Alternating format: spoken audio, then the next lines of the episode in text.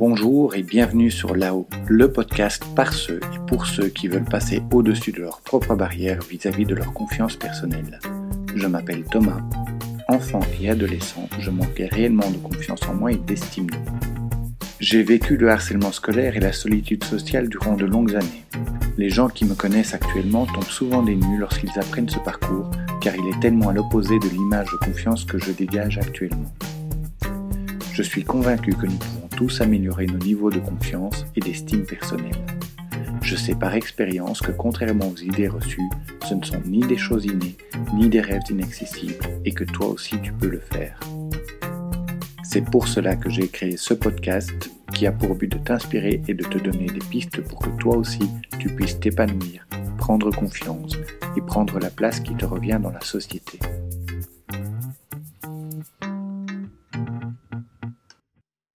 La confiance en soi se bâtit de manière naturelle avant nos 6 ans.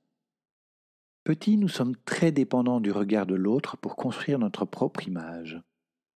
Lorsque nous sommes valorisés par la famille, par nos amis, par nos professeurs d'école, nous nous confortons petit à petit dans la certitude que nous avons de la valeur, des talents particuliers, que nous en valons la peine. Malheureusement, le contraire est tout aussi vrai. Si nous sommes trop souvent dévalorisés, l'image que nous nous faisons de nous-mêmes est négative, et cette image risque de nous poursuivre dans l'âge adulte. Mais avant d'aller plus loin, si tu écoutes ce podcast, c'est que le sujet d'estime de soi et de confiance en soi t'intéresse. Alors n'hésite pas à t'abonner au podcast ou à t'inscrire à la mailing list pour être tenu au courant de la sortie de chaque nouvel épisode.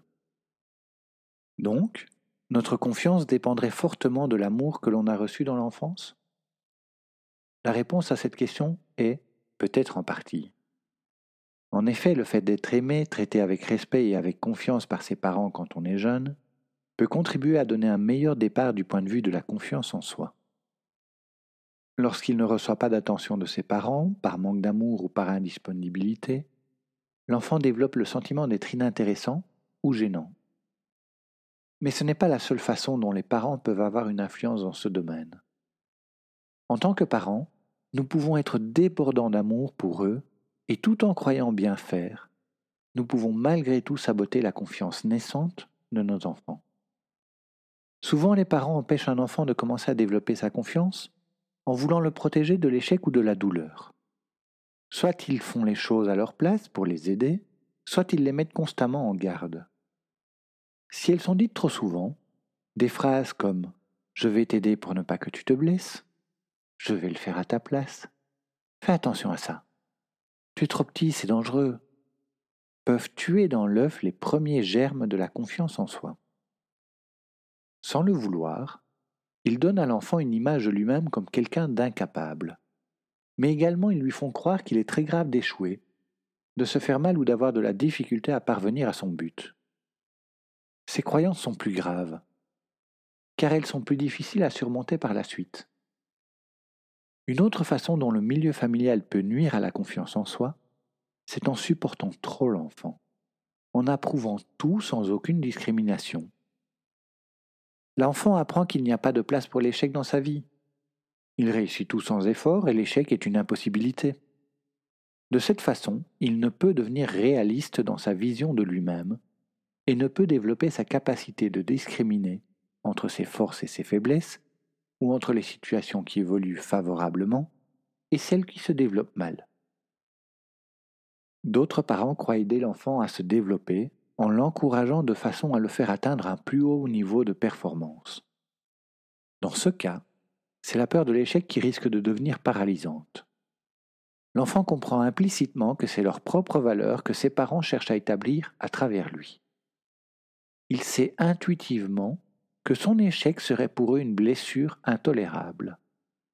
Il doit réussir à tout prix pour ne pas détruire le rêve de ses parents. Il peut en plus croire qu'il doit exceller pour ne pas perdre l'amour de ceux-ci.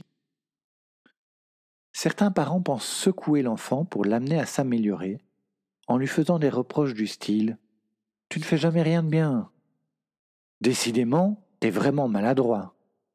Il pense que cela lui permettra de changer son comportement. Cela peut marcher, mais pour très peu d'enfants. La critique négative génère du stress peu favorable à l'évolution d'un comportement. L'enfant entend surtout qu'il n'est pas à la hauteur des attentes de ses parents. Il se perçoit comme pleinement responsable de cet état de fait, indigne d'être aimé et incapable de progresser sur ce point. Il arrive que des parents comparent leurs enfants ou prennent un des enfants en modèle pour inciter un autre à se corriger. Sans le vouloir, ces parents transmettent un message bien destructeur à leur enfant. Tu n'es pas aussi digne qu'elle ou lui de mon amour. Je connais aussi des parents qui accordent trop d'importance au quand dira-t-on. Que vont-ils penser de toi? En apprenant à leur enfant à toujours faire bonne figure pour plaire aux autres, ils lui apprennent à trop prendre en compte le regard des autres. Je repose donc la question, est-ce uniquement grâce à une enfance heureuse dans un milieu familial supportant et équilibré que certains d'entre nous ont plus confiance en soi que d'autres? Si tu m'écoutes et que tu as le sentiment de te reconnaître dans certaines des descriptions que je viens de faire, que ce soit dans le rôle de l'enfant ou du parent, rassure-toi, rien n'est perdu. En réalité, ces explications sont insuffisantes pour comprendre le manque de confiance d'une personne. Les étapes de l'enfance ont leur importance, mais elles ne suffisent pas à donner à un adulte la confiance en lui-même et elles ne suffisent pas à l'en priver. Entre l'enfance favorable et l'attitude et les choix journaliers, les deux ont leur importance à des niveaux équivalents. Que faire si notre enfance ne nous a pas donné les bonnes clés? Quel que soit ton parcours, la confiance en soi peut se reconstruire à partir du moment où l'on accepte de coopérer loyalement avec soi-même pour atteindre ce but, se sentir mieux dans sa peau et dans sa tête. Ce sont tes actions et tes attitudes qui seront le facteur le plus important. C'est en fonction des choix que tu fais dès maintenant que tu vas faire évoluer tant ta confiance en toi que ton estime de toi. L'écoute de ce podcast est une bonne piste pour apprendre ce qui les maintient dans une spirale vertueuse. Comment aider son enfant à prendre confiance? La première chose et la chose la plus importante, apprends à t'estimer toi-même pour pouvoir l'aider. Ton enfant apprend par mimétisme. Il va copier tes qualités, mais aussi tes défauts. Tu peux donc l'aider à avoir confiance en lui en lui montrant comment tu fais pour progresser et apprendre de tes faiblesses. Voici quelques exemples de ce que tu peux faire. Sois ouvertement fier de tes progrès et accomplissements, même pour des petites choses. Ne masque pas trop tes faiblesses. Je sais qu'en tant que parent, on a envie d'être un modèle et un exemple. Mais si ta difficulté est conséquente, ton enfant finira par la remarquer et tu lui donneras l'image de quelqu'un qui n'assume pas. Tu lui apprendras aussi qu'il est honteux d'avoir cette faiblesse-là. Ne te laisse pas décourager par l'effort. Le mimétisme lui apprendra la persévérance. N'accorde pas trop d'importance au regard des autres. Fais des activités pour le plaisir d'apprendre. Cela lui apprendra que la performance n'est pas tout et de temps en temps fais un tour de table où chacun cite quelque chose qu'il est content d'avoir fait ou appris. Comment aider ton enfant à développer sa propre estime et sa propre confiance? Si tu t'es reconnu comme parent dans la première partie de ce podcast, ne te morfonds pas. Aucun parent n'est parfait, nous faisons tous des erreurs, moi le premier. Et heureusement pour moi comme pour toi, il n'est jamais trop tard pour apprendre à bien faire. Voici donc quelques conseils pour apprendre à ton enfant à développer sa confiance. Sois d'abord réaliste dans tes attentes vis-à-vis de lui. Adapte-les à son âge et à ses capacités. Valorise ses efforts plus que ses succès. Autant il est bien de valoriser ses succès, autant il est primordial de lui apprendre que la vie est un apprentissage permanent aide-le à découvrir quelles sont ses forces et ce qu'il aime. Quand il réussit bien quelque chose, ou quand il trouve la solution à un problème, fais-le lui simplement remarquer. Il prendra conscience de ses capacités. Attention à ne pas associer la réussite avec le commentaire c'est bien, car cela sous-entend que l'échec est mal. Constate avec lui ses limites et ses difficultés. Rien ne sert à lui faire croire que tout est parfait chez lui. Souligne ses progrès et encourage ses efforts. Apprends-lui que les erreurs servent à apprendre et à progresser, et non à définir notre valeur. N'hésite pas à lui répéter qu'une erreur n'est pas un échec. Réfléchis avec lui sur la manière de découvrir comment faire mieux la prochaine fois. N'hésite pas à lui dire C'est bien, tu as essayé, maintenant recommence. Démontre-lui que ce ne sont ni ses forces ni ses limites qui définissent sa valeur. Explique-lui et fais-lui sentir que tu l'aimes tel qu'il est, sans condition. Si ton enfant n'agit pas correctement, dis-lui que son geste n'était pas gentil, et non pas qu'il n'a pas été gentil. Encourage-le à prendre ses propres décisions.